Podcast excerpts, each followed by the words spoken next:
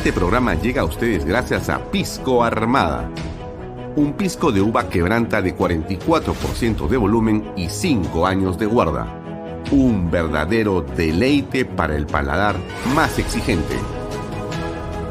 Cómprelo en bodegarras.com y recuerde, tomar bebidas alcohólicas en exceso es dañino.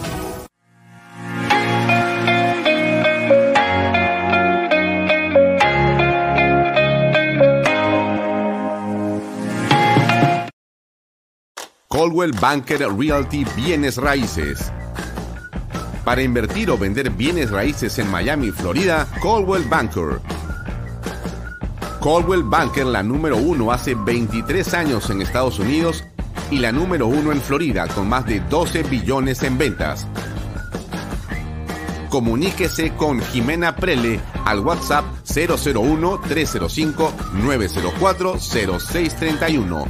Coldwell Banker Realty, bienes raíces. Delop.pe Somos especialistas en transporte de carga regular. Transporte de concentrados de mineral.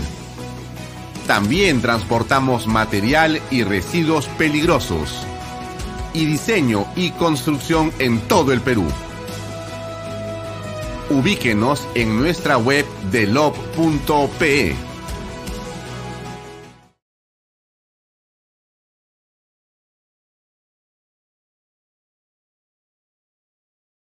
Micrófono, por favor. Y ahora sí estamos conectados. Buenas noches amigos, gracias por acompañarnos en Canal B. Mi nombre es Alfonso Valle. Síganos en mis redes, en la de Canal B y también, como usted sabe, salimos por expreso.com.p. Em, no se olvide suscribirse al reporte que siempre trae, tanto en la mañana como en la tarde, los telegramas informativos de una gran actualidad. Y en la mañana, al mediodía, le a usted el PDF con eh, el análisis político, pero también con eh, la palabra escrita de varios eh, especialistas en temas diversos que estoy seguro le pueden ayudar a usted a formar mejor su opinión. Hoy el programa, a ver, hablemos un ratito de lo que ha sido el día de hoy en Canal B. Hemos tenido, por cierto, dos estupendos programas pasados primero el, archivo que, mejor dicho, el contenido que siempre pasamos, hemos decidido pasarlo toda la semana para que usted se entere de eh, los detalles de la acusación constitucional por traición a la patria contra Pedro Castillo. Eso siempre va como a las dos y media de la tarde y ahí hay casi una hora de contenido donde están los discursos de los congresistas que han hecho eh, eh, uso de la palabra y han sustentado en la posición y también está la defensa de Pedro Castillo, por cierto. También hemos tenido el día de hoy dos entrevistas muy interesantes, tanto con el historiador y analista eh, político eh, Juan Claudio Lechín, que nos hace una explicación en general de lo que es el populismo en América Latina. Y por cierto, una también muy agradable conversación con Hugo Neira, ambos del año 2020, de mediados de 2020, pero que ha sido realmente muy, muy interesante sostenerlas y, por cierto, volverlas a ver. Espero que usted pueda también en algún momento, si le interesa, recordar eh, lo que se estaba viviendo en ese momento y cómo estábamos comentando la coyuntura, bueno, ahí tiene usted una línea discursiva interesante. Escucharon a Diana hace un momento, ahora estaremos con tres invitados, tanto el doctor Oscar Sumar, para hablar de la subsidiariedad del Estado, es decir, qué hace el Estado en su rol económico, qué cosa realmente hace el Estado como empresario. ¿Es útil, no? ¿Es importante o no? ¿Y por qué esto está regulado en la Carta Magna y qué podría o no cambiar en ello?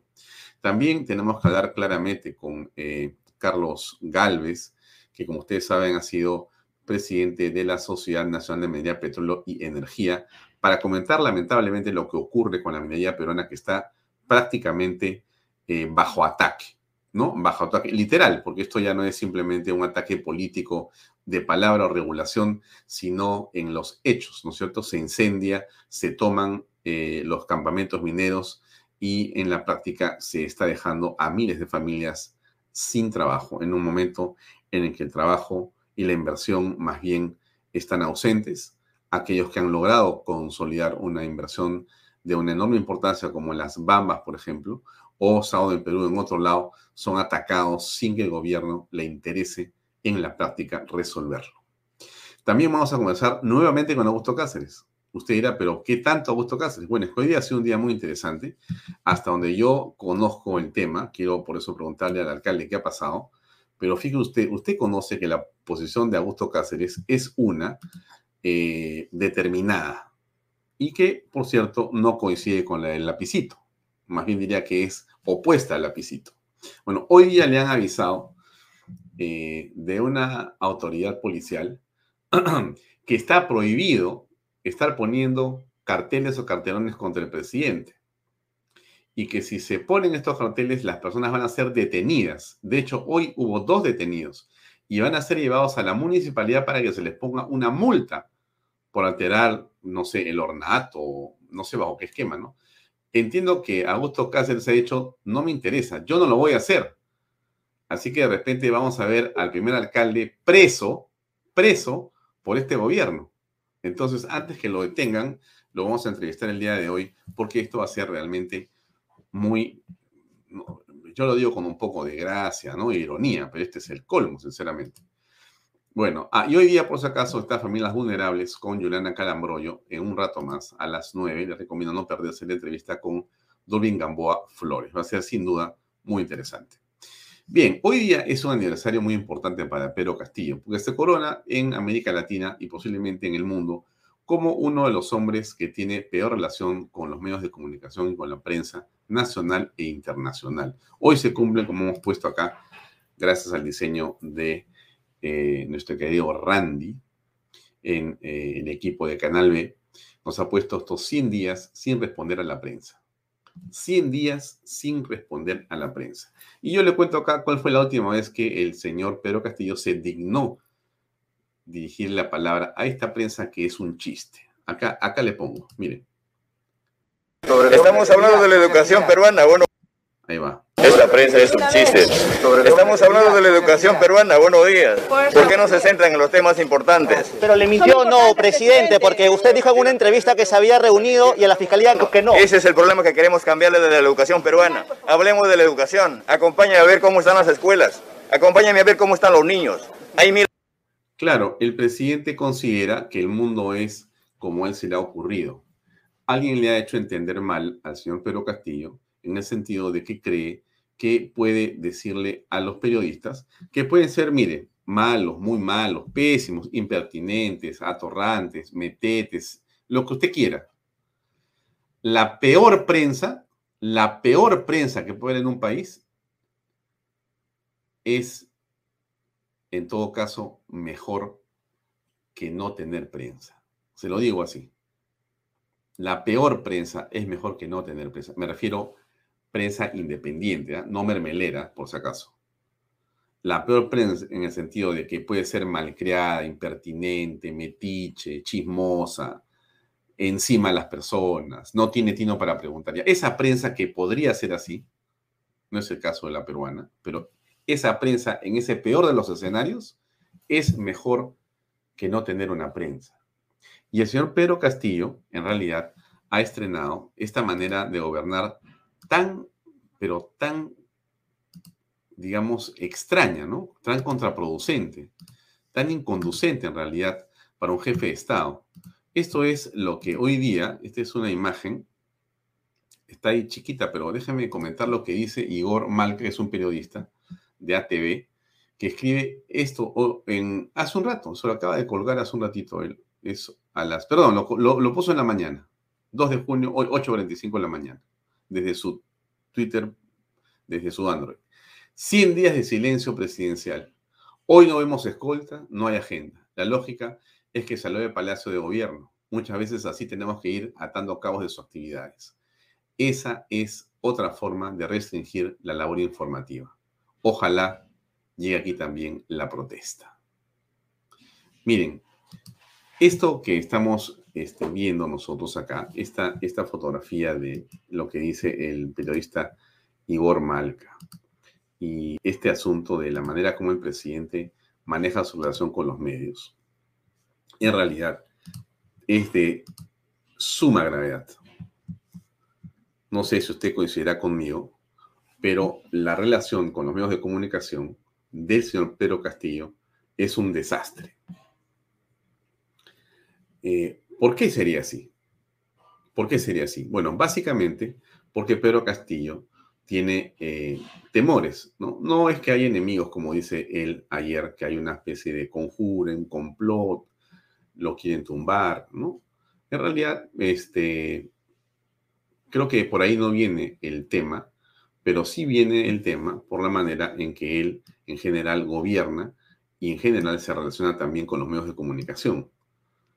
Eh, el día de hoy ha surgido un fuerte rumor lo han publicado varios medios, que la Fiscalía estaría por levantar el secreto bancario, tributario y telefónico de Pedro Castillo.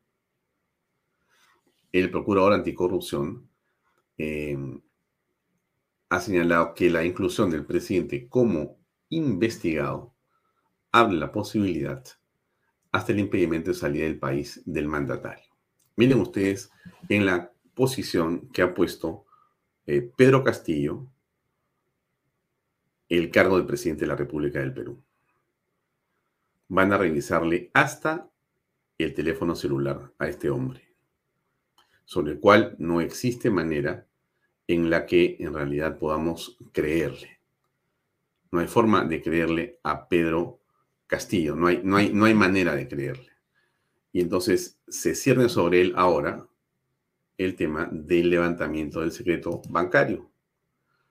No sé qué pasará con el bancario. Yo entendería que no va a pasar nada porque entiendo que los dineros que pueden estar siendo manejados, bueno, es mi impresión, ¿no? Seguramente no los está bancarizando, ¿no? No debe estar teniendo pues bajo un colchón, o a saber Dios que o en el water, pues, ¿no? Como lo tenía este, el señor eh, Bruno Pacheco. Pero en general, ahí hay una situación de una extrema, extrema gravedad. Entonces, nos quedamos con esta idea para comenzar eh, el programa sobre los 100 días de Pedro Castillo, una situación que nos parece anómala de todo punto de vista. No es un buen mensaje para el país que el jefe de Estado no se comporte de una manera transparente. Cualquiera de nosotros, mejor dicho, cualquiera, cualquier ciudadano en un cargo público tiene como un principio, o como la, la transparencia como un principio fundamental a su cargo. Cualquier funcionario público. Mire, le hablo de la policía, le hablo del señor del serenazgo, le hablo ya, por supuesto, autoridades eh, elegidas, eh, ya no hay, pues, o sea, forma de que no puedan tener una transparencia absoluta. Y cuando la prensa pregunta, tienen que responder. El presidente no le ha importado.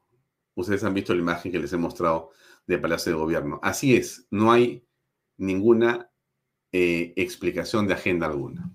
Bueno, lo dejo ahí y vamos a hablar más de estos temas en un momento, pero yo quiero eh, conversar a continuación con el doctor Oscar Sumar. Oscar Sumar, como usted sabe, se lo he comentado ayer, está eh, organizando algo que nos ha parecido a nosotros tiene una enorme importancia y él lo organiza eh, desde eh, su eh, página, desde su iniciativa, esta que se llama regulación racional, si no me equivoco. Ahora, ahora vamos a conversar con él enseguida. Y lo que tenemos ahí es a un evento que se va a dar muy pronto y que tiene que ver, creo que la tengo así, acá la tengo en la página. Déjenme, antes de invitar a Oscar, déjenme compartir con ustedes la pantalla de eh, la página donde está Oscar y sus iniciativas, que me parece que son súper relevantes para todo lo que estamos conversando. Esto es, se llama regulación racional. ¿Ya? Eh, y aquí, si bajamos un poquito, está lo que hemos comentado ayer y déjenme que lo vuelva a insistir el día de hoy. Vamos a hablar con Oscar, pero déjenme solamente contextualizar un cachito. Hola amigos, les recordamos que aún nos quedan vacantes para el curso de Economía Constitucional y Reforma Constitucional. Serían dos semanas repartidas en ocho clases de una hora cada una, más ocho clases grabadas del primer curso. Seguimos en la defensa del modelo. Perfecto, y acá están educación y salud previsional, cuándo y cómo, para qué cambian las constituciones, eh, qué es la subsidiariedad del Estado, etc. Súper interesante. ¿Y dónde está mi banner, por favor? Espero que me lo pongan por acá mis amigos de Bahía Talks que están conmigo. Ahí está el banner. Este es el banner más importante de todos. Usted puede obtener un descuento en el curso de eh, regulación racional y el doctor Oscar Sumar si usted escribe en el WhatsApp que está ahí, Canal B. Es el código de descuento, es Canal B. Y le van a dar un descuento. ¿Por qué hacemos esto? Para que todos estemos en la misma página. Yo quisiera poder llegar a 10 millones de personas con esto. Y seguramente Oja estaría muy feliz de poder hacerlo, estoy seguro. Pero se trata de eso. Entonces ahora queremos preguntarle a Oscar, por ejemplo, qué cosa es la subsidiaria. Primero, ¿cómo le va? A ver, vamos a saludarlo. Oscar, ¿cómo estás? Buenas tardes. ¿Cómo te va? ¿Qué tal, Alfonso? Muy bien, gracias por, por la invitación. Mira, estaba eh, abusando de tu tiempo mientras esperabas, pero estaba chismeando un poquito por tu Twitter de regulación racional y compartiendo con los amigos de Bahía Talk sobre el curso que viene. Entonces, ahí está el curso para que lo vean. Es lo que hablamos ayer, ¿correcto? Sí, sí, ese es. Está perfecto. De hecho, buenísimo que, puedan conocer todo, todos los que nos están viendo el curso. Bien, ahora, entonces, dicho esto, pasamos a hablar un poco, por favor, sobre lo que eh, se trata, algunos de los conceptos que vas a conversar tú o enseñar en, estos, en estas sesiones. La subsidiariedad del Estado es un tema que la gente, por supuesto, puede no entender, porque, y además pueden temer, porque se trata de la participación eh, del Estado como empresario. Y ahí entonces la gente dice, no, un ratito, vamos a regresar al modelo de Velasco. Bueno, sí, por supuesto, recordamos de Velasco y también de Belaunde y de Alan García, eh, hemos visto una cantidad de empresas públicas que eran realmente eh, una pérdida de dinero espantosa para el nacional. Entonces, después de ese, de ese ejercicio tan nefasto, la nueva Carta Magna cortó muchas de estas cosas y el nuevo gobierno y, la nueva, el nuevo enfoque permitió que se cortara este dispendio de dinero que era irresponsable desde mi punto de vista. Pero entonces ocurre este concepto de subsidiariedad que significa otra cosa que es importante, porque tampoco es que el Estado no tiene nada que hacer, sí tiene que hacer en algunas cosas. Entonces, ¿qué significa un Estado subsidiario y por qué deberíamos entender este concepto? Claro, gracias por la, por la pregunta. En realidad, es algo bien del sentido común, porque la Constitución, a diferencia de muchas normas legales, en realidad está hecha para ser entendida por todos los ciudadanos. ¿no? Es, es una norma que nos gobierna realmente a todos. Entonces la subsidiariedad lo que quiere decir es algo bien del sentido común, que es que la sociedad civil tiene preeminencia sobre el Estado.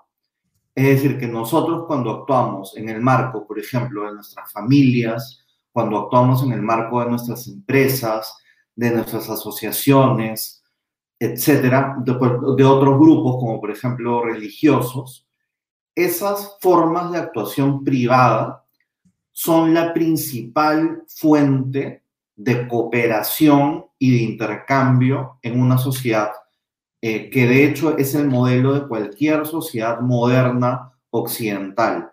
No es algo exclusivo de Perú solamente que Perú lo ha tenido que incluir de una manera expresa en la Constitución porque tenemos una tradición autoritaria. De hecho, nosotros hemos salido de gobiernos autoritarios, por ejemplo, la dictadura militar de Velasco, donde ahí ocurría algo que es completamente contrario a lo natural, que es que el Estado tenía preeminencia sobre la sociedad.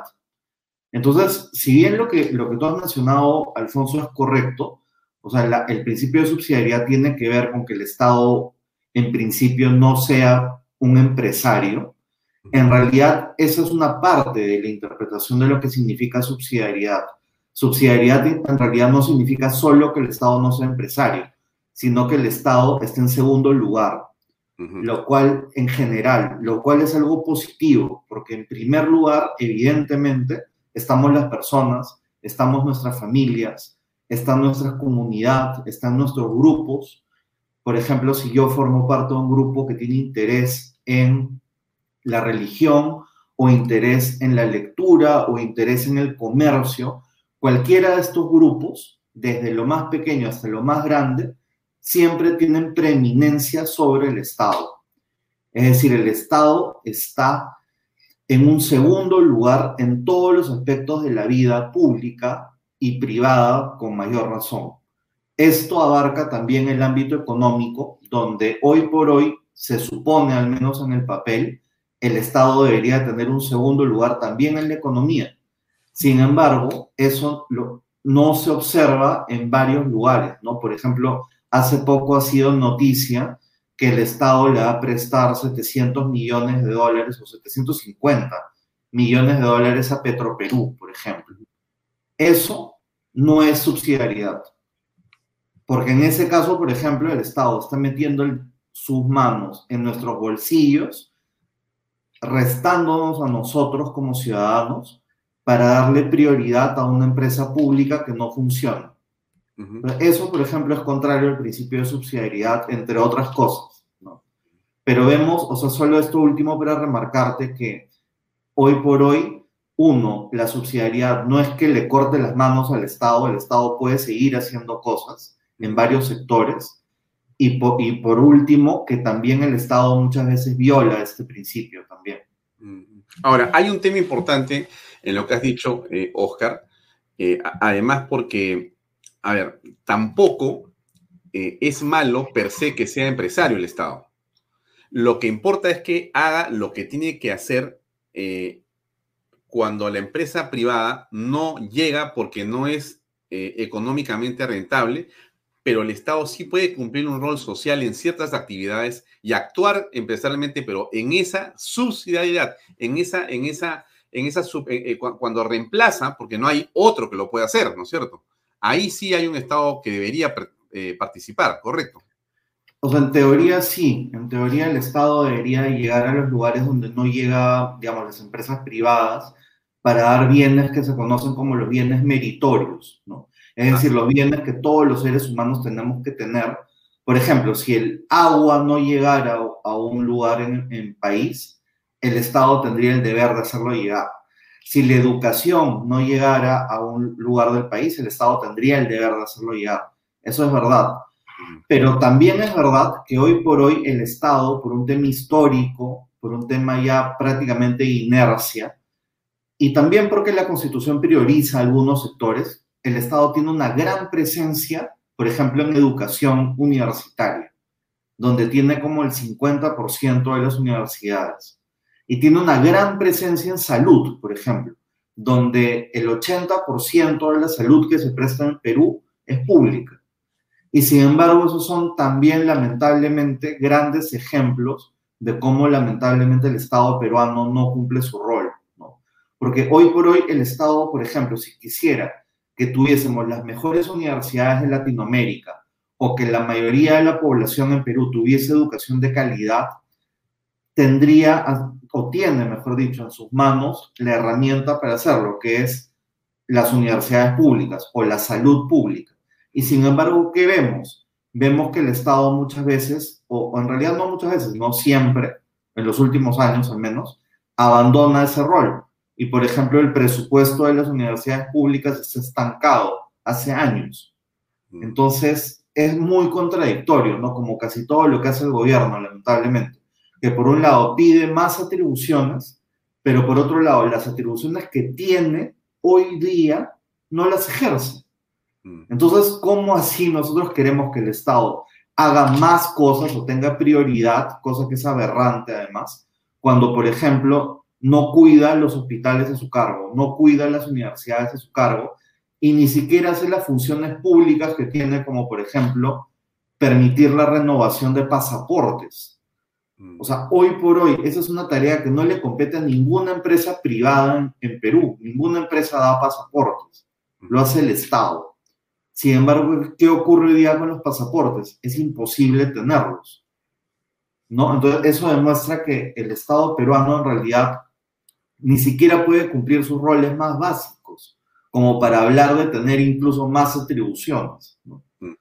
Sí, también estamos apreciando que la incapacidad del Estado no solamente está en gestionar eh, una empresa pública, has hablado de Petroperú con un excelente ejemplo, pero además que es incapaz, incapaz hoy día de gestionar los presupuestos que han sido asignados por ley.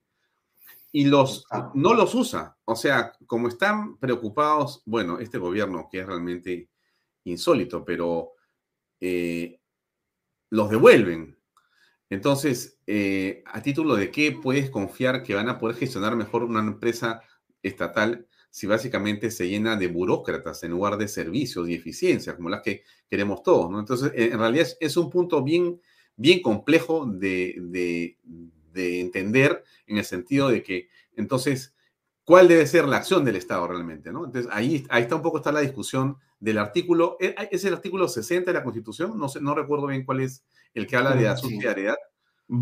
Sí, creo que es el 60. Sí. Este, bueno, y eso lo vas a tocar también dentro de estos cursos que vas a dar la próxima semana. Sí, solo quería puntualizar que en realidad yo dicto una de las sesiones, pero en el curso hay varios especialistas. De hecho, también están las sesiones del curso 1, van a estar a disposición. Entonces van a poder escuchar a varias personas especialistas en puntos más específicos y eso creo que también va a enriquecer la, la clase, ¿no? Ya. Bien, entonces pueden eh, comunicarse, déjame poner el banner famoso nuevamente, porque esa es la manera de ayudar a que esto se pueda difundir como todos queremos. Está el número de WhatsApp ahí, 987-110-461. Piden un descuento, ponen canal B, que es el código de descuento, y tú le vas a dar 50%. Sí, en lugar de costar 100 soles va a costar 50 soles. Bueno, me parece una súper, súper, súper, súper oferta. Me parece estupendo que lo puedas hacer. A los amigos de Canal de que están viendo esto, es solamente para ustedes, amigos. Así que yo les recomiendo, sinceramente, que llamen y se inscriban y vamos a estar juntos en ese curso. ¿Ocho días dura? ¿Ocho sesiones son? ¿O diez? Son ocho sesiones, eh, prácticamente durante el lunes a viernes y ahí las, arrancando el lunes que viene el lunes 6 vienen, eh, digamos, cinco sesiones y después la siguiente semana tres sesiones. Perfecto. O cinco, tres son ocho en total.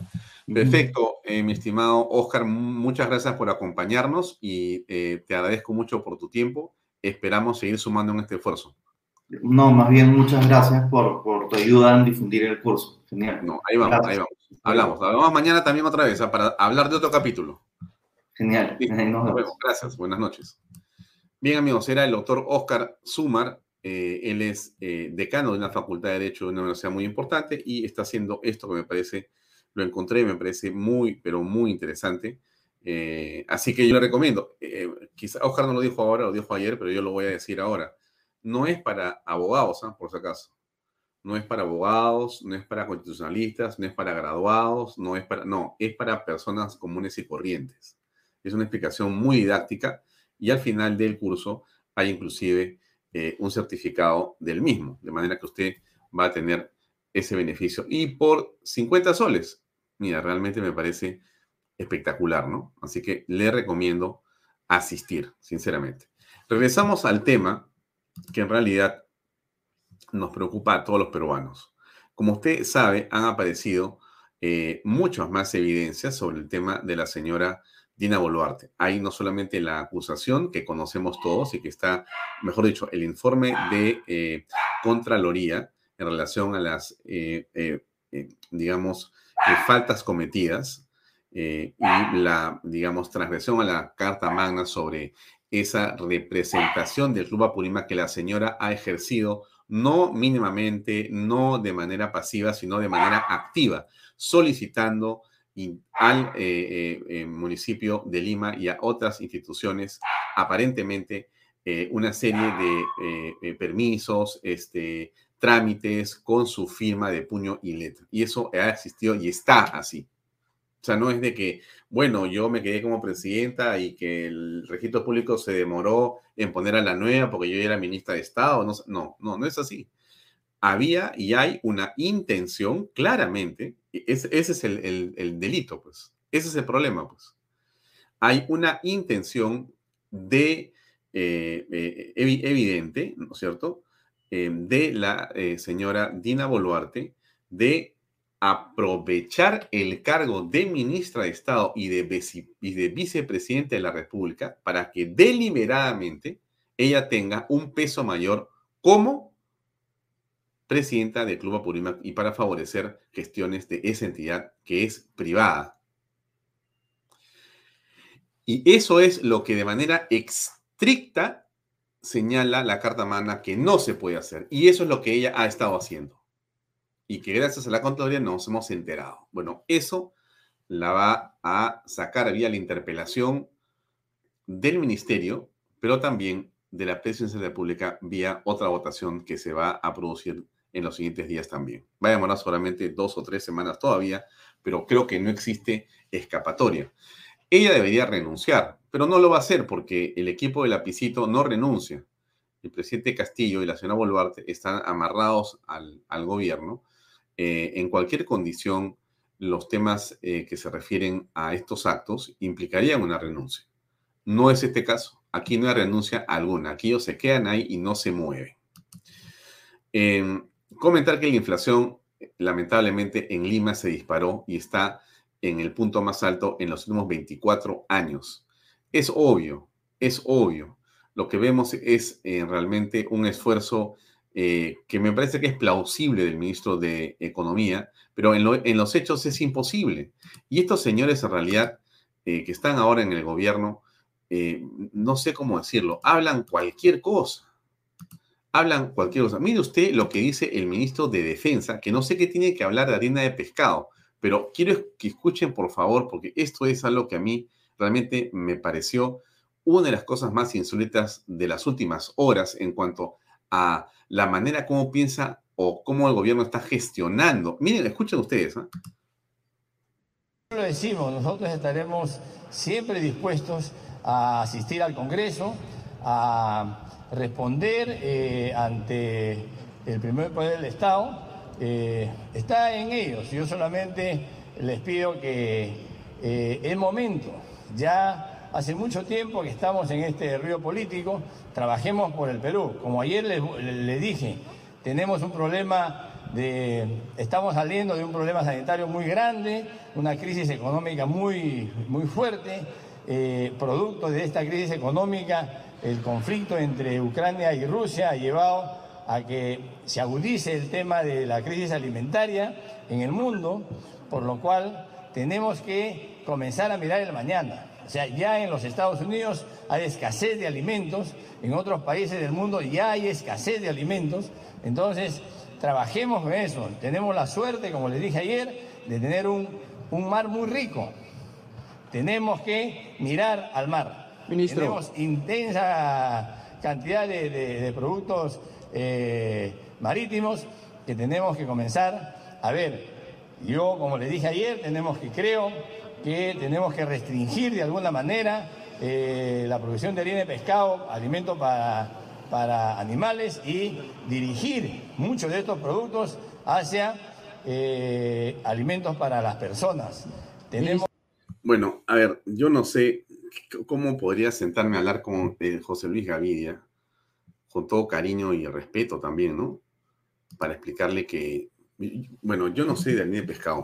La verdad que ah, alguna vez he estado vinculado a algún tipo de, digamos, este trabajo periodístico hace muchos años. Eh, y bueno, he estado cerca de la zona de pesquería y, he logrado conocer las fábricas de pescado. Un día he hecho una faena en una bolichera como de unas ocho horas saliendo de Chimbota a las 3 de la mañana. Muy interesante cómo se pesca eh, anchoveta para después hacer harina de pescado y, conozco el proceso, en fin. Eh, he estado en Chimbote muchas veces con muchos peruanos, ¿no? Algo conozco, digamos, de lo que pasa con la industria, pero no hace tiempo no, no estoy vinculado de ninguna manera. Pero esto debería haber, digamos, eh, merecido un comentario mayor, ¿no? De quienes están en el rubro de pesca, pero extrañamente los empresarios no dicen nada. De repente yo estoy equivocado y creen que lo que hay que hacer es suspender la eh, pesca de anchoveta para producir el pescado. No sé si eso va a resolver el problema de alimentación en el Perú que puede darse. No sé, yo creo que por ahí no viene el tema. Por ahí no, no viene el tema. Estamos realmente eh, hablando cualquier cosa, me parece. No creo que exista un eh, estudio técnico que demuestre lo que dice el señor ministro en lo que hemos escuchado. De repente sí, yo estoy equivocado. Voy a preguntar a, alguna persona que está vinculada al sector si este es el camino para resolver una posible crisis alimentaria. Que se suspenda la producción de línea de pescado, que hecho sea de paso, deja importantes cantidades de dinero también para el Estado peruano y que, bueno, simplemente este, se encarguen de hacer otra cosa. Vamos a ver, ¿no? Pero bueno, eso es un poco a lo que me refiero, ¿no? Con lo que está pasando en el país. ¿Y por qué viene esto a colación? Por esta otra razón, ¿no? Ah, le comentaba que eh, e, e, esto es algo que ha ocurrido y que ya apareció en los medios, que tiene que ver con la forma en que usted puede retirar sus eh, 18.400 soles, creo que son de las AFPs, a partir del mes de junio. ¿no? Es, se retira en julio hasta septiembre. Ojo, usted tiene que inscribirse en junio. Y ha salido la información ya de cómo se va a hacer este retiro. ¿no? Yo quiero insistir en algo que, lo he, que he dicho y que quiero repetir antes de poner la entrevista con, el, eh, con Carlos Gales sobre la minería. Y es lo siguiente, ¿no? Eh, claro, a nosotros nos preocupa a todos el tema de las AFP, si entendemos los fondos eh, que deben ser para fines previsionales, entre otras cosas, pero, pero estamos en una situación absolutamente anómala, no solamente por el COVID, sino por el gobierno y por el país. La gente está quebrada. Mucha de esta gente que tiene y son aportantes, algunos han perdido su trabajo, algunos, y, y lo único que les queda, ojo, lo único que les queda es ese dinero. Algunos lo están utilizando porque quieren, en fin, gastarlo porque se les ocurrió y porque les han dado la oportunidad de sacarlo y quieren hacer otra cosa con su plata, finalmente es suya. Entiendo que eso genera un impacto. Todo eso está clarísimo. Pero estamos en una emergencia, emergencia. O sea, estamos con el botón rojo apretado porque la se está cayendo. Entonces hay que resolver esos problemas urgentes. Para que usted sepa, solamente si no lo sabe, pero ya se lo publicado, no lo va a ver porque no creo que tenga un ojo tan ah, bueno para mirar este cuadro, pero solamente le digo una cosa. Aquí ha salido publicado en todos los medios, está en Canal de usted entre canal.p y encuentra este cuadro. ¿Qué es este cuadro? Acá se explica cómo usted puede retirar su AFP. 18.400 soles, ahí está, son cuatro UITs, usted retira, si no me equivoco, en tres o cuatro partes. Comenzando de entre el, eh, usted puede inscribirse entre el 13 de junio y el 8 de julio. Y ahí está la manera en que tiene que hacer las inscripciones. El número de DNI es, el, el último número es el 9, el 8, el 7, el 6, y ahí usted mira la fecha y usted se pone en contacto, entra a una página web y pa, se inscribe. Bueno, eso es, eso es en lo que estamos. Todos los peruanos buscando cómo conseguir más recursos para lograr salir adelante. Esta nota que le pongo a continuación tiene que ver con el problema de las bambas, ¿ya? Pero no es las bambas, es la, la minería está bajo ataque. Entonces, ¿qué cosa hay de cierto en esto? Conversemos, por favor, un segundo con eh, Carlos Galvez y vamos a entender qué es lo que está ocurriendo. La entrevista.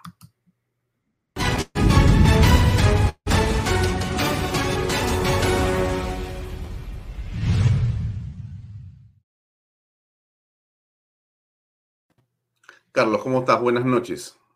Buenas noches, Alfonso. Gracias por la invitación.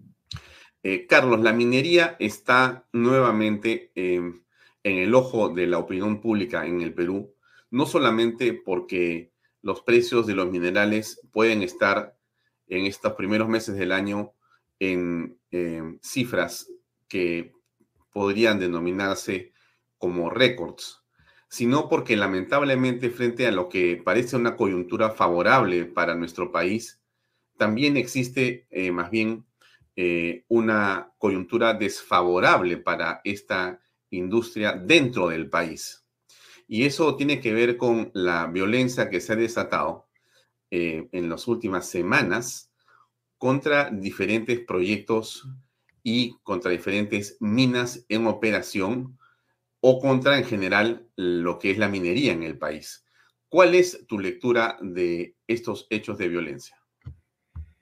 Mi percepción es que ciertamente nada de esto es casualidad, que esto es parte de un plan de aquellos que han llegado al gobierno, que en realidad lo que quieren es debilitar las principales operaciones mineras y proyectos para tomar control sobre ellos y no es casualidad que Perú Libre esté liderando en actividad en, los, eh, en las regiones, para las, las elecciones regionales, en las regiones donde están ubicadas las principales operaciones y proyectos eh, de cobre del Perú.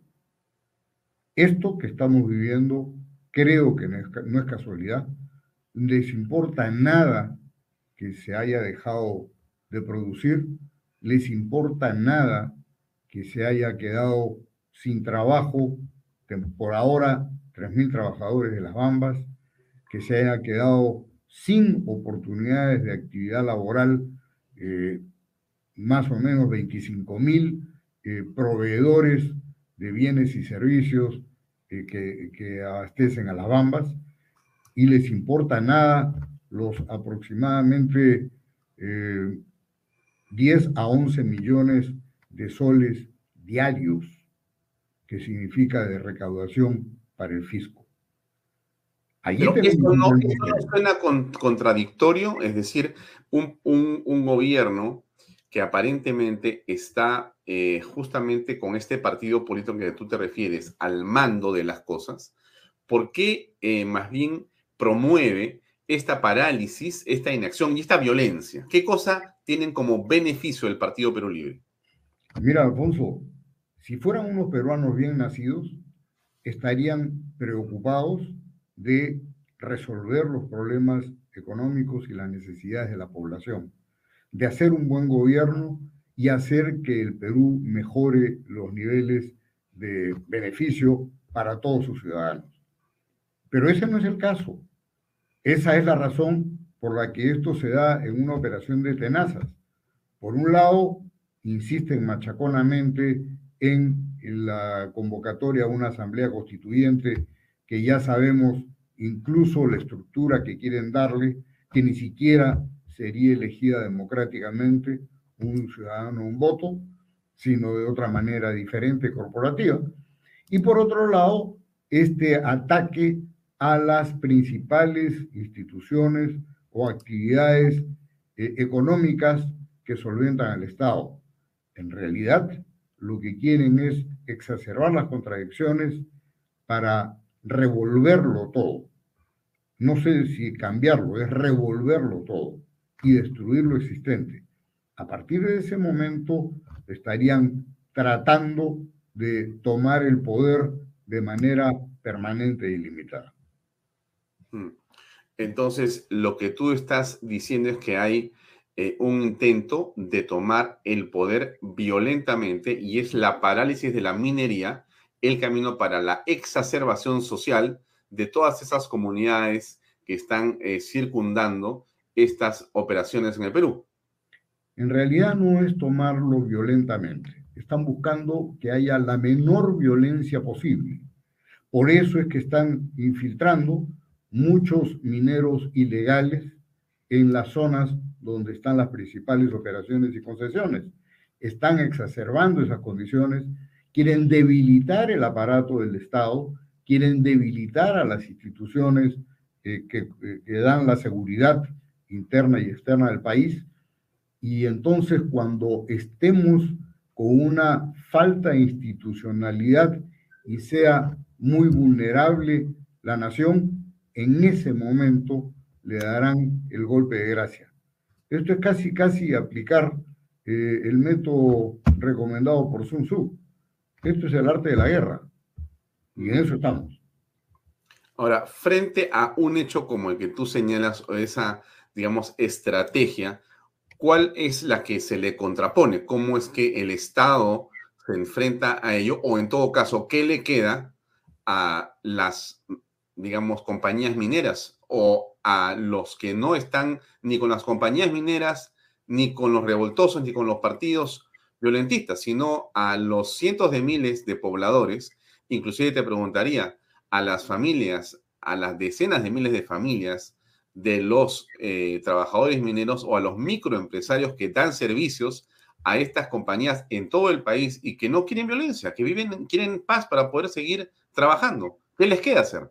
Yo te diría más, a los millones de peruanos que queremos vivir en paz y que queremos un país próspero, que con beneficio para todos sus ciudadanos. Y lo que tenemos que hacer justamente es informar debidamente sobre todo a la juventud de que tienen dos opciones. Una es dejar que esto continúe y ser subyugados, ser controlados por un gobierno comunista, o la otra es ir adelante con sus empresas, con su entusiasmo, con el desarrollo de las compañías que les va a permitir precisamente tener una mejor condición y calidad de vida, mejores ingresos y, una, y un mejor futuro para todas sus familias. Mm. Ahora, eh, frente a este, a este hecho, ¿cómo eh, está, digamos, la confianza de eh, la inversión minera en el Perú? ¿Cuál es tu lectura? Tú has sido, déjame hacer un hincapié ahí o un pequeño este, espacio para contextualizar tu experiencia. Quien te escucha, Carlos, dice tu título, expresidente de la Sociedad Nacional de Minería, Petróleo y Energía. Pero también estás vinculado, al sector directamente porque has sido un alto ejecutivo de una de las principales eh, compañías mineras que es Minas Buenaventura. Y también has sido eh, el presidente de uno de los eventos eh, en el mundo más importantes que es Perumín, que es el segundo, entiendo, evento mundial de minería del planeta. En todo caso, tu vinculación es de décadas en estos espacios. Según tu experiencia, Carlos, en la historia que tú recuerdas la minería peruana, se han vivido momentos de desgobierno, de violencia o eh, en los cuales el Estado se pone de perfil en esta magnitud como los de ahora o digamos que no es para tanto? El peor momento que recuerdo pero manejado de una manera distinta, no con el ánimo de destruir, fue el del gobierno militar este, de Velasco. En ese entonces había prácticamente una, bueno, la decisión de expropiar abiertamente las empresas eh, mineras más importantes y las empresas y la empresa petrolera disponible en ese momento y, este, y por otro lado, era prácticamente un estigma el crecer. Las empresas que tenían la posibilidad de crecer, en realidad este, tuvieron que eh, eh, atomizar el desarrollo de operaciones para no pasar de cierto nivel. O sea, un absurdo total. El mismo criterio que se aplicó en la reforma agraria, del lugar de tener grandes haciendas, eh, pasar al minifundio. En la minería, este, lo que se hizo fue impedir que las empresas de mediana minería que podrían haber crecido este, se atomicen y se mantengan en tamaños minúsculos. En esta oportunidad, la estrategia es otra. Se está poniendo en riesgo igualmente la eh, estabilidad futura este, de las inversiones en el Perú por lo menos mientras dure este gobierno, y se está tratando de enfrentar intereses que van desde gente que está en la extracción ilegal de minerales, junto con todo el lumpen que hemos este, conocido en el narcotráfico, con el que no tienen ningún empacho de juntarse, o este, de, la tala ilegal o de todas las otras actividades que eh, en realidad eh, cubren y atienden a un eh, grupo muy numeroso de la población que es toda la actividad ilegal, como el transporte, por ejemplo, ¿no? Veíamos, yo la verdad que este, pasmado, que un ex ministro de Transporte diga que él tenía las calidades y las calificaciones suficientes porque era conductor y que había un ministerio de comunicación y que eso él sabía porque era este, maestro, ¿no? Entonces, este, si esos son los criterios, bueno, ya sabemos a dónde nos conducen. Mm. Ahora, eh, en el contexto de eh, los incrementos en los precios de, los minerales, esa oportunidad, eh, ¿qué cosa es lo que significa en esta situación actual? ¿Cómo podrías calificar esa situación? Lamentablemente será una oportunidad perdida, porque lo que está produciendo, este, bueno, ya ni siquiera puedo garantizar que seguirá produciendo, porque hemos visto que han paralizado las bambas y el gobierno no tiene el menor interés de poner orden y defender el eh, interés de todos los peruanos, porque eh, eh, el 50% del valor creado en la actividad minera es de la nación, se recauda con impuestos y eso beneficia a toda la población. Tampoco ha tenido ningún empacho ni le ha preocupado mayormente la resolución del problema en su momento de Cuajones. Y bueno, este, felizmente hubo forma de controlar lo que pasó en Antamina.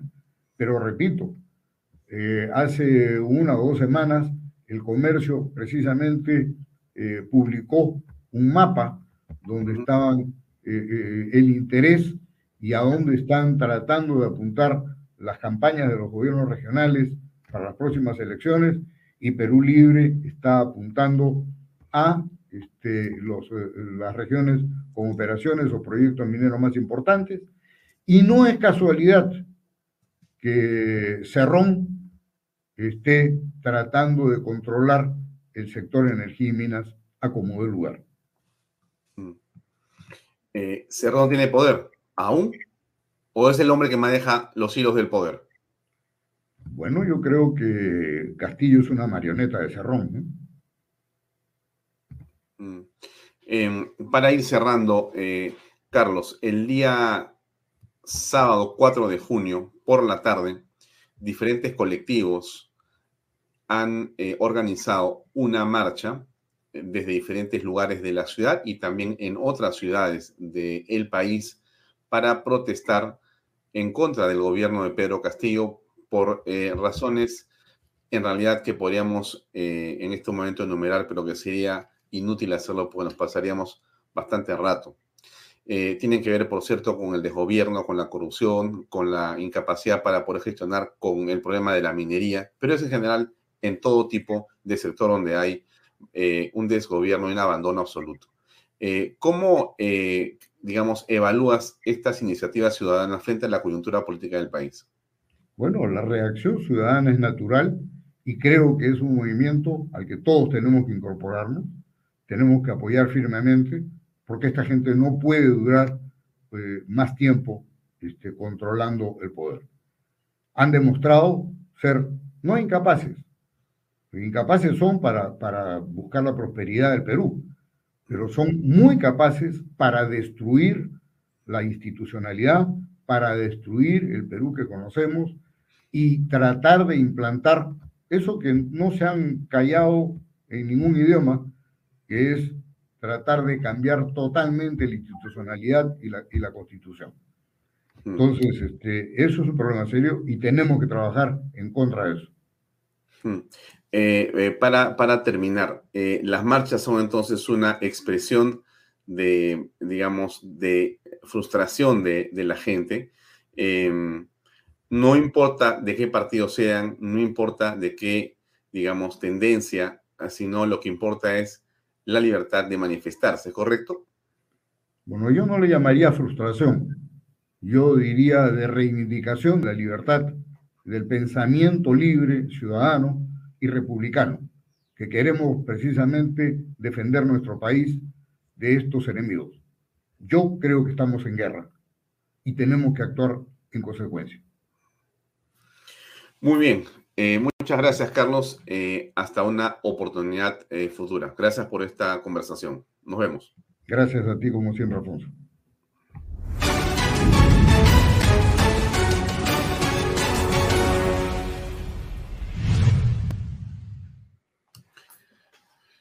Era Carlos Gales. Quizá estamos en guerra, ¿no? Es una nueva forma de estar enfrentados a un enemigo históricamente el Perú ha vivido muchos momentos en los cuales eh, hemos encontrado eh, frente a nosotros, frente a la sociedad, frente al pueblo peruano, eh, enemigos que tenían intereses muy diversos. Pero las últimas décadas han sido básicamente con el terrorismo, con la hiperinflación. Y no olvidemos que eso fue derrotado. No olvidemos que eso sucumbió ante la fuerza del pueblo mismo, la sociedad, la Fuerza Armada, que logró sobreponerse a una situación crítica. Éramos un país fallido, éramos un Estado fallido, éramos un país a punto de desmembrarse. Usted, si no tiene una edad como entre 40 y 50, y más por cierto, no va a saber lo que estoy hablando. Pero si tiene algo de esa edad, o si es más joven y le han contado la verdad, no se va a imaginar lo que éramos como un país. No había nada que hacer, pero nada que hacer. Miren, justamente un amigo hace unos segundos me mostró un mensaje que quiero leerles un ratito, que es bien interesante. Miren lo, lo que dice, le voy a leer esto. Miren lo que dice. Un amigo peruano que vive en Estados Unidos nos escribió que estaba preocupado porque su hija venía al Perú. Un amigo peruano que vive en Estados Unidos nos escribió que estaba preocupado porque su hija venía al Perú. Esto le escribí, le dice un peruano a él, ¿no? Acá tu hija está más segura que en los Estados Unidos. Acá no se venden ametralladoras a cualquier imbécil, porque es su derecho según la segunda enmienda. Hay delincuentes como en cualquier parte del mundo. No nos sentimos orgullosos de los delincuentes. Acá no hay un extremista blanco que puede entrar a un barrio negro y matar a mansalva. Acá las sinagogas no necesitan policías armados para evitar que acribillen a los asistentes. Los colegios no tienen guardias armados para evitar matanzas, tampoco tienen arcos detectores de metales como en los Estados Unidos. Acá puedes ir a un concierto, puedes estar seguro que no serás uno de los 60 muertos. Acá no hay locos que estrellan aviones contra los edificios. No estamos preocupados por un ataque biológico de algún extremista que odia. Por eso estate tranquilo. Tu hija está mucho más segura en el Perú que en los Estados Unidos. Para pensar, ¿no? No le doy la razón a nadie. Lo hago pensar. Lo hago pensar. En eso estamos. Y mire, y mire de lo que estamos hablando. Si los ciudadanos no tenemos capacidad para poder enfrentar las cosas, eh, ¿quién, ¿quién cree que nos va a sacar este problema? O sea, si no somos conscientes que solamente nosotros los salimos de este hoyo en el que estamos metidos, aquí no viene Superman, ni vienen los fantásticos, ni viene ninguna fuerza externa a salvarnos. Acá no hay nadie. Solamente estamos nosotros, con nuestros problemas, nuestras incapacidades, nuestras mediocridades, nuestra inteligencia, nuestra creatividad, nuestro esfuerzo, nuestra valentía. Con todos nuestros problemas solamente estamos nosotros. No hay nadie más que pueda arreglar este problema. ¿Por qué le digo eso? Porque la marcha es un camino. La marcha es un camino. Así como está la prensa que tiene que hacer un trabajo mejor, así como está la fiscalía en la cual confiamos todos, así como está el Congreso con todos sus problemas, que también está tratando de hacer algo, difícil, no dudo, y, no digo que no sea así, pero algo hay ahí, algo pequeño de luz en, el fondo, quizá está la gente en las calles. En ese sentido, usted se acuerda que aquí hemos tenido conversando varias veces al alcalde San Isidro, que ha sido la autoridad que el día 5 de primero que mandó cartas del principio con Pedro Castillo, pero el 5 de abril, cuando el presidente se levantó y dijo, nadie sale, nadie trabaja, todos se quedan en sus casas, Augusto Cáceres dijo, discúlpenme, pero eso no va con nosotros. Y decidió desobedecer legalmente, constitucionalmente, respetuosamente, pero firmemente esa decisión y emitió un comunicado en el acto. Bueno, le llegó la comisaría, le llegó la policía con una representante de Castillo a decirle, oye, ¿qué te pasa? Cierra tu municipio. Y le dijo, discúlpeme, yo no cierro nada.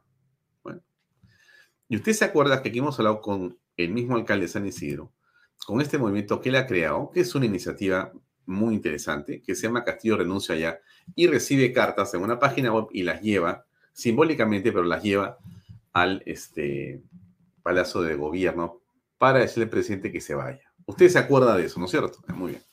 Bueno, resulta que hoy ha habido algo que es curiosísimo. Y yo le pedí a Augusto Cáceres que nos, eh, eh, esté con nosotros unos minutos para que explique qué está pasando, pero le quiero contar yo lo que yo he sabido. De repente no es verdad, pero le quiero preguntar a él. ¿Qué cosa hemos sabido nosotros? Bueno, resulta que a las personas que ponen, usted ha visto los que ponen las eh, pancartas en los puentes, ¿no es cierto?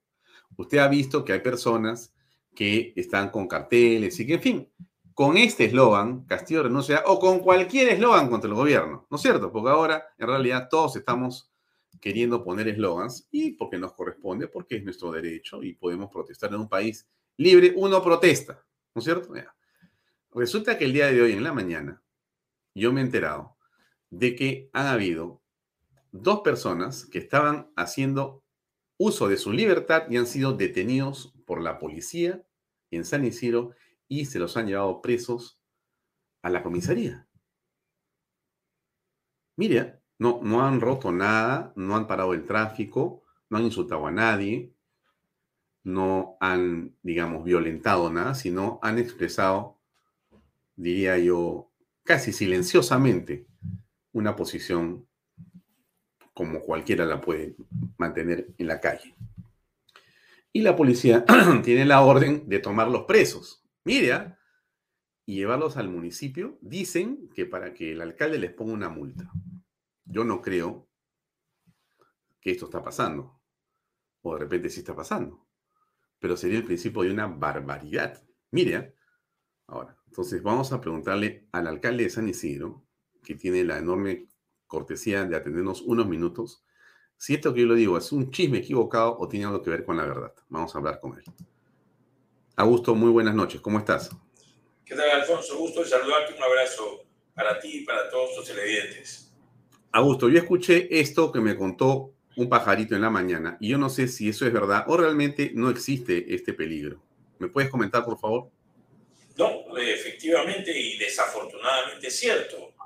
Hoy día en la mañana eh, nos llamaron de la comisaría del sector para informarnos que habían detenido a dos personas por estar poniendo un cartel en la vía expresa que no era precisamente del movimiento Castillo Renuncia Ya, sino era otro, otro cartel, no tengo exactamente eh, qué expresión tenían, pero un movimiento, creo, algo por el estilo, llamando a la marcha del 4.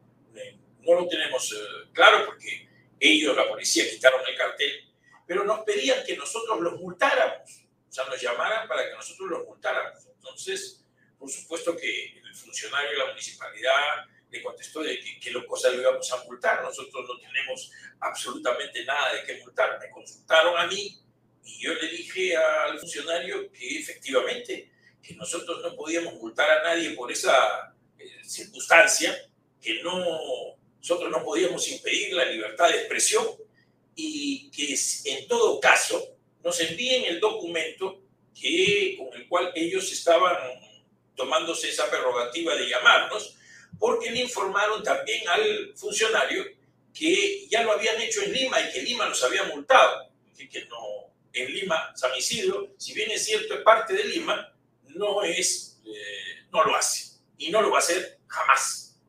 Esa es la información que nosotros tenemos hasta el momento. La municipalidad ha cumplido en no hacer absolutamente nada y no nos han mandado nada, no nos han enviado ningún documento ni nada por el estilo y no sabemos si las personas siguen o no siguen detenidas este, eh, en la comisaría. Esa es la información hasta el momento antes de, hace un rato que me han comunicado que no tenemos ninguna información más, pero es, eh, eso es lo que ha sucedido hoy día temprano en la mañana. Mira, este, este programa lo ven varios congresistas, Así que yo creo que eh, lo que comentas me parece de una gravedad enorme, eh, Augusto. Yo creo que una visita inopinada de un congresista de la República a la comisaría de San Isidro, la que está en dónde? ¿Por la avenida Arequipa? Exacto. Muy bien. Sí. Esta calle no sé cómo se llama, pero está ahí a media, ahí no pegadita a la, a la, a la avenida Arequipa. la 14 de la avenida Arequipa, si mal no recuerdo, no lo tengo claro, pero está, este, sí, cerca a la vía, cerca al este, bypass de la avenida Arequipa. Ahí está la comisaría de, San Isidro. Muy bien, entonces, si hay algún congresista que nos esté escuchando, eh, yo le pido por favor que vaya a esa comisaría y pregunte sobre este incidente de la mañana y si siguen detenidos ahí. Sería una barbaridad. Pero en todo caso, vamos al tema que esto significa. Em, tú no has tenido represalias por este movimiento que has hecho de Castillo renuncia allá, ¿o sí? No, no, no, en, absoluto. Desde, la, desde que nosotros hemos sacado nuestra, este, nuestros anuncios, nuestra página, hemos estado el día martes en Palacio de Gobierno para intentar dejar un grupo grande de más de mil cartas en Palacio de Gobierno. Infortunadamente, su este, mesa de partes eh, no existe de manera física, sino solo virtual, y estamos ya digitalizando todas las cartas para poderlas enviar por, la página, por el enlace que nos han enviado.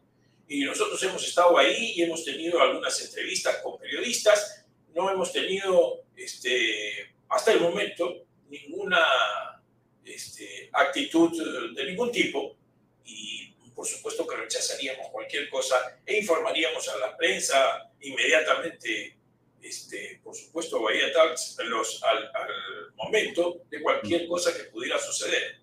Mm.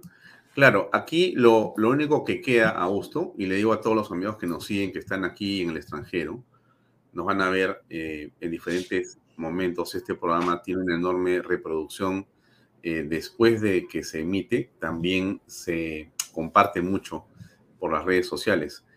Eh, y es necesario entender que la única forma de poder estar seguros es si estamos comunicados.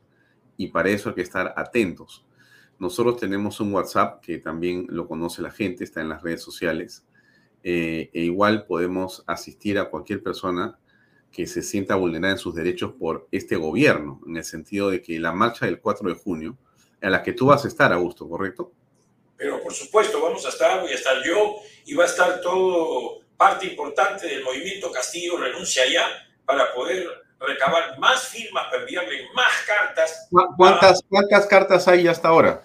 Tenemos más de 11.000 cartas ya hasta el momento, Alfonso. Hemos, mm. Tenemos más de 11.000 peruanos que con su firma y con su nombre le estamos pidiendo a Castillo que renuncie ya, que eh, deje de atormentar a los peruanos por más tiempo y que deje la presidencia para que podamos encontrar nuestro camino. Claro, y entonces, regresando al punto en el que estaba, eh, me parece fundamental estar conectados, me parece fundamental continuar ejerciendo nuestra libertad. O sea que si alguien eh, eh, ha sentido que la policía, con quien tenemos nosotros las mejores relaciones, a quienes respetamos absolutamente y a quien, por quien sentimos un enorme aprecio de todo punto de vista. Es más, nosotros ponemos algunos avisos de la policía en relación a los DNIs y varias cosas en Canal B todo el tiempo, por supuesto, gratuitamente, ¿no? Nadie nos ha pedido, pero como lo ponen en sus redes y lo encontramos interesante, lo reproducimos acá todo el tiempo sin haber hablado con nadie, porque es un deber que creo que tienen los medios que creen que hay que tener siempre a una policía lo más respaldada posible, pero bajo ninguna circunstancia ese respaldo y ese respeto pueden estar, eh, creo que, reñidos con lo que son los derechos y menos con la libertad de expresarte. Si alguien te va a meter preso porque pones, levantas una parcarta que lo que dice es una expresión que se escucha, hecho sea de paso, en todo el Perú y en donde, donde hay un peruano hay un cartel que dice Castillo renuncia ya, entonces eso no puede aceptarse bajo ninguna circunstancia. Por eso es que nosotros desde acá hacemos un llamado a la gente para que nos escriba. Ustedes tienen mi correo, tienen, están acá todas las noches y que si quieren que protestar eh, y hacerlo visible, nos envíe un video de lo que está pasando y nosotros lo vamos a poner acá y lo vamos a defender. Esa es la única manera que tenemos de usar los medios sociales, pero hay que perder el temor. Yo creo que eso es lo fundamental. Yo te he visto a ti, este, Augusto, sin miedo. O sea, yo creo que el día que tú lanzas tu comunicado y te pones así medio saltón, yo creo que la gente dijo, ah, bueno, si se pone el alcalde, yo también voy a traer al alcalde, porque es una autoridad que le metan palo primero a él y yo me pongo atrás. Bueno, así funciona la cosa, pero no hay otro camino. O sea, no hay, o sea, o hacemos eso o, no, o no hay nada que hacer, pues, ¿no? Alfonso, hay que perder el miedo. Eh, no hay forma de que nos puedan este, atemorizar. Yo sé, porque he estado leyendo algunos tweets de, muchos este, ciudadanos, que cuando están, han puesto, han salido con carteles para protestar por este gobierno últimamente, han estado hablando de que los han estado hostigando. Los policías van, les dicen que no pueden estar con el cartel, les toman fotos, porque una forma de hostigarte, de amedrentarte y de acosarte es tomarte fotos. Ya, eh, eso a uno lo, lo, lo pone pues este, bastante preocupado. Entonces, pero hay que perder el miedo porque nosotros tenemos el derecho en democracia, tenemos el derecho de protestar, de salir a reclamar, de hacer marchas, de protestar, por supuesto, de manera pacífica, de cuidando la propiedad pública y privada, pero tenemos ese derecho. Ese es, ese es uno de los derechos más importantes, que es la libertad de expresión, de reunión en una democracia y que no podemos perder porque este gobierno tiene una vena totalitaria, tiene una vena de origen eh, pues eh, dictatorial. Hay ahí algo en ellos que viene con sus ideologías que los hacen intentar actuar así y no lo podemos permitir porque además, Alfonso, esto son unas muestras de debilidad de este gobierno. Exactamente. así es. Exactamente. Esto es muestra de debilidad. Lo mismo que recordar que el Ministerio de Defensa te recuerda que no puedes ponerte uniformes, que no puedes salir a la calle con uniformes parecidos a los de las Fuerzas Armadas. Eso de ahí es muestra de debilidad. Este gobierno está, está débil porque es débil, porque es un gobierno pues totalmente este, ya impregnado de corrupción. Entonces, por lo tanto, su debilidad es nuestra fortaleza. Y nuestra fortaleza es salir con todo respeto, sin hacer ningún tipo de manifestación a violenta, sino pacífica, a reclamar, a poner nuestra voz de protesta. Eso de ahí tenemos que hacerlo con respeto, sin temor y estar muy, muy seguros de que en democracia eso siempre es parte de la libertad, la libertad y democracia. Así que este, yo los invito a todos a salir a decir lo que piensan, a, manifestarse de manera pacífica, pero a manifestarse, seguir haciendo, poniendo sus, sus, paneles, sus paneles, salir a hacer sus reclamos, como lo venimos haciendo en todas partes del Perú, porque la situación es insostenible, como te digo, este gobierno es débil y su debilidad es nuestra fortaleza. Hmm. Muy bien, Lucy Morales te eh, manda una flor que creo que en esa coincidimos muchas personas. Es usted un patriota, no solo representa a los sanicidinos, sino a todos los peruanos de bien. Creo que eso es cierto. Entonces, tú, Augusto, Lucy Morales siempre nos acompaña con el... Parece que ella fuera este, eh, parte de Vaya Talks y la sentimos así, porque no se pierde un programa. Le tengo un gran aprecio a Lucy, no tengo el gusto de conocerla personalmente. Algún día, eh, si está en el Perú y si en algún lugar eh, la veo y la reconozco por esa foto, o él me reconoce a mí, le voy a dar un saludo con mucho respeto y mucha cordialidad, porque ella siempre está atenta a los comentarios de todas las personas que invitamos acá. Muchas gracias, Lucy, por, por seguir Vaya Talks. Eh, este es un aviso que tiene que ver con la marcha del día sábado 4 de junio, o sea, pasado mañana. Eh, muy bien. Eh, acá dice, salemos al Perú, gran marcha, fuera Castillo, por nuestra libertad y la democracia. La lucha continúa sábado 4 de junio en la Avenida de la Peruanidad, ¿no es cierto? Ahí me imagino que 3 o 4 de la tarde habrá pues una marcha hasta el poseo de los héroes navales. Creo que ese es el recorrido que se va a seguir. Pero lo importante es que va a haber una concentración que esperamos sea masiva. Eh, yo creo que en esto, eh, Augusto, eh, tú vas a tener también un papel, porque vas a tener a este movimiento que has creado, que es un colectivo, ¿es correcto?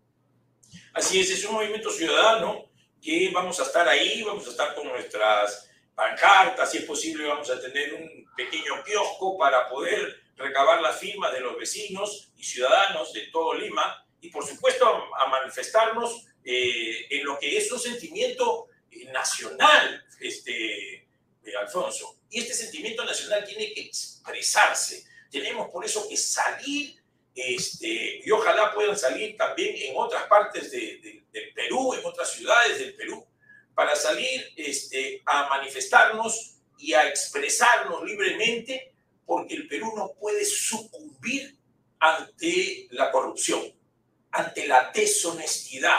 Estamos inundados por, por personas cuyo este, prontuario nos está gobernando. Tenemos el último este, ministro que, bueno, se olvidó, dice, de poner en su en su hoja de vida, en su declaración jurada, que había estado en la cárcel. Imagínate, una cosa tan, bueno, como si no fuera nada, ¿no? Una cosa tan este, sin importancia que había estado en la cárcel.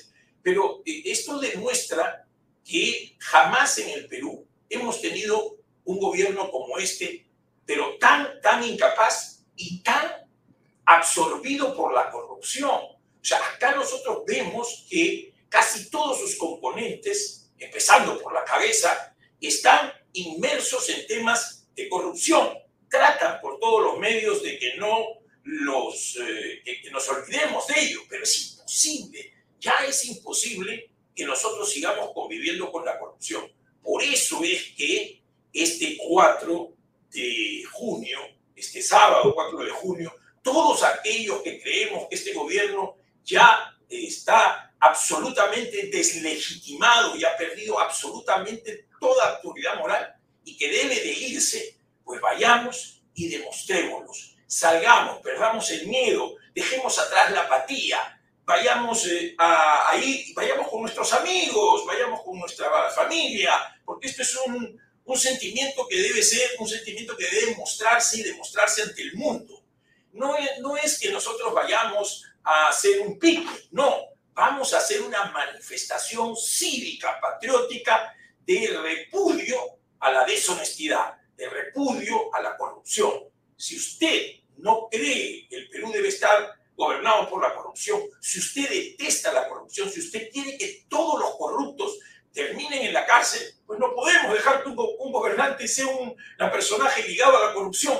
Y súmese a esta marcha, súmese porque esta es una marcha que no tiene ninguna ideología, no es de ningún partido, es un movimiento que nos debe unir a todos, a los que están a la derecha, a los que están al centro, a los que están a la izquierda. Nos tiene que unir a todos los peruanos honestos. Honestos somos la mayoría de los peruanos. Acabemos con este gobierno deshonesto y miremos al Perú de manera distinta.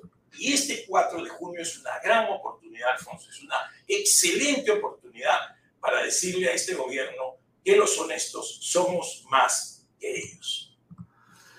Ahora, aprovecho que estás acá, Augusto, porque me parece eh, que creo que es muy interesante que nos puedas comentar un aniversario que ha, este, y que hoy día estamos, eh, digamos, reflexionando y Castillo con sus 100 días sin responderle a la prensa. Eh, en realidad, el presidente de la República se le ha pasado sin hacer conferencias de prensa desde que comenzó su gobierno. La última vez simplemente fue a decir lo que voy a poner a continuación y después quiero tu comentario. En una entrevista y con la fiscalía. Esta prensa es un chiste. Estamos hablando de la educación peruana. Buenos días. ¿Por qué no se centran en los temas importantes? Pero le mintió, no, presidente, porque usted dijo en una entrevista que se había reunido y en la fiscalía que no. Ese es el problema que queremos cambiarle de la educación peruana. Hablemos de la educación. Acompáñame a ver cómo están las escuelas. Acompáñame a ver cómo están los niños. Hay miles de niños desnutridos. A mí me interesa el país. A mí me, interesa el país. ¿Por qué no me acompañan ustedes un día para ver cómo están las postas? si nos invita, si nos invita podríamos ir, presidente. Pongo movilidad y nos vamos con ustedes. Salgan de Lima. Lima nomás no es el Perú. Vamos a ver cómo está el país en el interior del país. Lo resto que tengo que responder la tengo que hacer en su momento. Hoy el Perú me ha elegido para, para, para responder a las grandes urgencias que tiene el país. Bueno, ¿qué opinas, mi estimado Augusto? Bueno, es eh, solamente aquellos que tienen miedo, aquellos que temen, que no tienen nada que decir, porque este señor presidente no tiene absolutamente nada que decirnos. Él dice, quiero que vayan a ver a la escuela, ¿qué cosa ha hecho por las escuelas? Quiero que vayan a ver a los niños, ¿qué cosa ha hecho por los niños?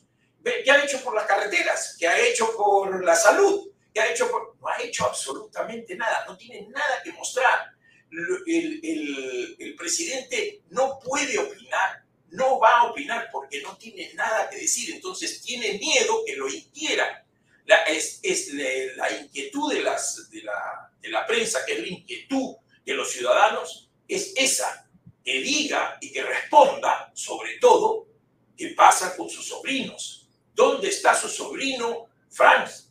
¿Dónde está su exsecretario Bruno Pacheco? ¿Qué tiene que decir acerca de su ministro favorito que está actualmente con impedimento de salida del, país? ¿Qué pasa con todos aquellos que han sido su este, entorno más cercano? ¿Qué tiene que decir de eso? No puede decir nada, Alfonso. No puede decir nada porque cuando contestó a la fiscalía era con monosílabos. Desconozco, no he ido, no sé. Es en realidad, es un presidente que está absolutamente aislado, está solo. Y lo peor de todo, este Alfonso, es que está el Perú navegando sin rumbo, sin capitán y sin tripulantes. Un país rico como el nuestro, en personas sobre todo, en, en, todo lo que tenemos para hacer, no tenemos un presidente que pueda guiar la nave, que es nuestra patria, hacia el destino mejor de todos los peruanos. Por eso es que no dice nada. Y si, y si él pudiera, se pasaría todo el tiempo que está sin decir nada. Porque, ¿Qué puede decir? Nada. Muy bien, Augusto, muchas gracias. Y eh, si hay novedades, eh, por favor, con respecto a la policía. Y bueno, no te voy a decir si te detienen a ti, porque sería realmente algo impresionante, pero todo puede pasar. En todo caso, avísanos para estar atentos y cualquier cosa, entramos en conexión inmediata. Y si algo ocurre y tienes alguna carta que mostrarnos mañana, estás bienvenido como siempre a Vaya Talks. Y si no, igual nos vemos el día sábado eh, donde corresponde, en la Avenida Peruanidad. Mucho éxito y nos vemos. Muchas gracias, Fernando. Un abrazo para ti y para todos tus televidentes. Gracias. Gracias, muy bien. Buenas noches. Buenas noches. Bien, amigos, era el alcalde de San Isidro, eh, Augusto Cáceres, que estaba con nosotros. Vamos a ir a una pausa comercial y eh, conversaremos con Yolena Calambreo, que la vemos conectada aquí para ver de qué se trata su programa el día de hoy. Por favor, la pausa. Invierta en terrenos en Paracas con los portales ubicados a solo 25 minutos del aeropuerto de Pisco y ahora a muy poco tiempo de Lima por la nueva autopista. Por eso los terrenos aquí se revalorizan rápidamente. Regístrese y aproveche las ofertas online. PBM Plus, proteínas, vitaminas y minerales y ahora también con HMB, recuerde, vainilla y chocolate. No olvide que el ejercicio favorece su sistema inmune y que una buena alimentación es su mejor defensa. Compre PBM en boticas y farmacias a nivel nacional.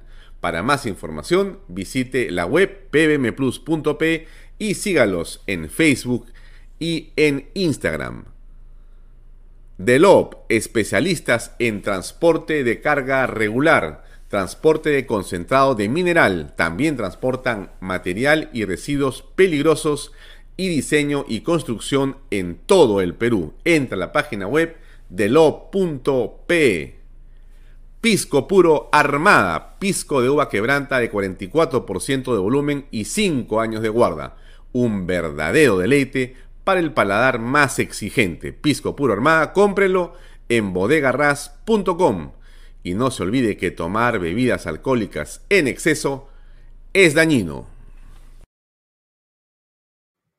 Bien, gracias amigos. Eh, nos despedimos. Gracias Lucy por tus comentarios. Siempre es un gusto leerte.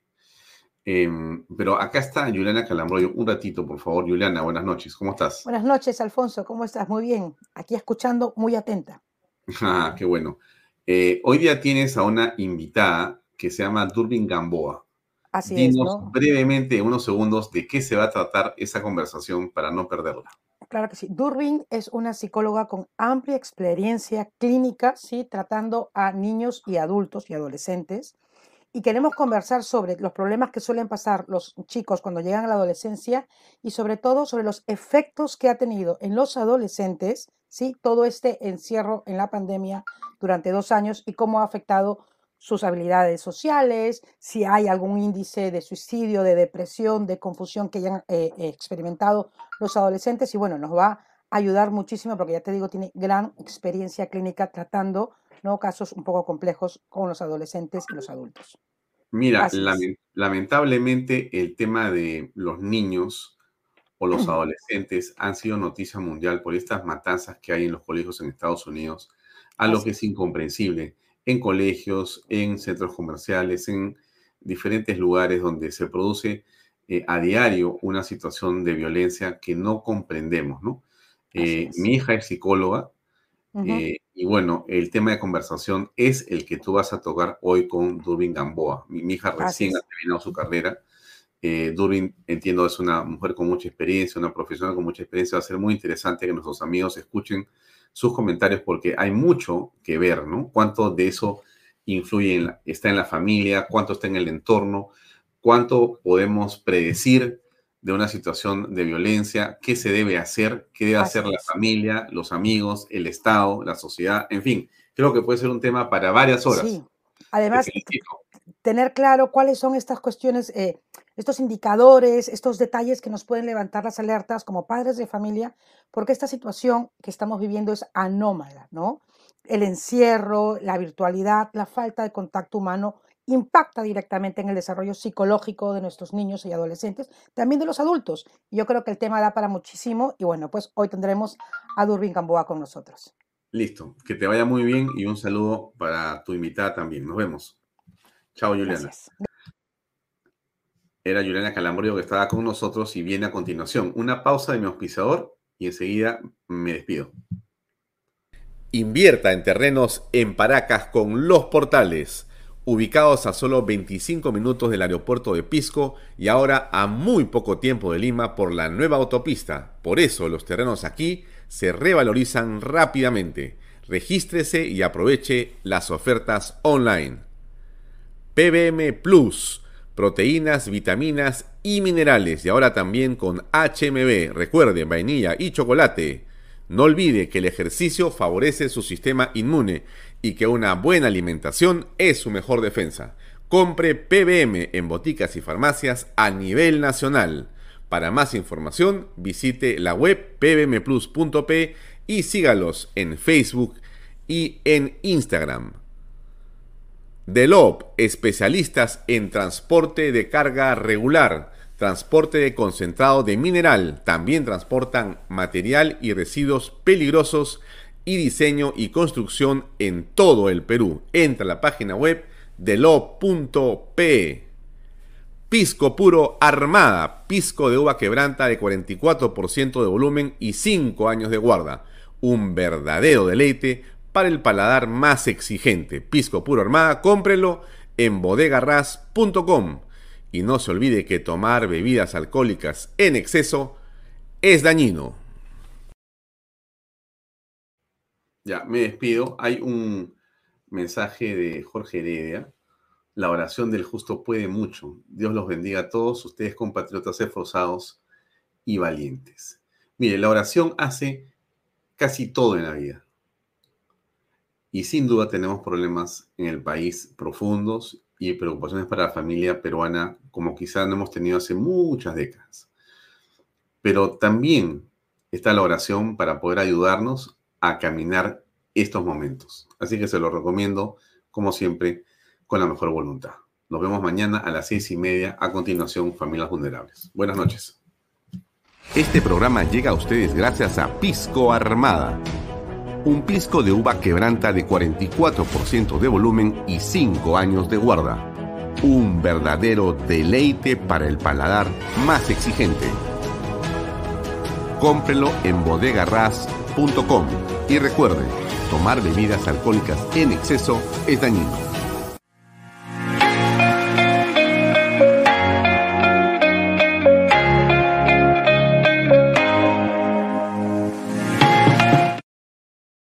Coldwell Banker Realty Bienes Raíces. Para invertir o vender bienes raíces en Miami, Florida, Coldwell Banker. Coldwell Banker, la número uno hace 23 años en Estados Unidos y la número uno en Florida con más de 12 billones en ventas. Comuníquese con Jimena Prele al WhatsApp 001-305-904-0631. Coldwell Banker Realty, Bienes Raíces. Delop.pe Somos especialistas en transporte de carga regular. Transporte de concentrados de mineral. También transportamos material y residuos peligrosos. Y diseño y construcción en todo el Perú. Ubíquenos en nuestra web delop.pe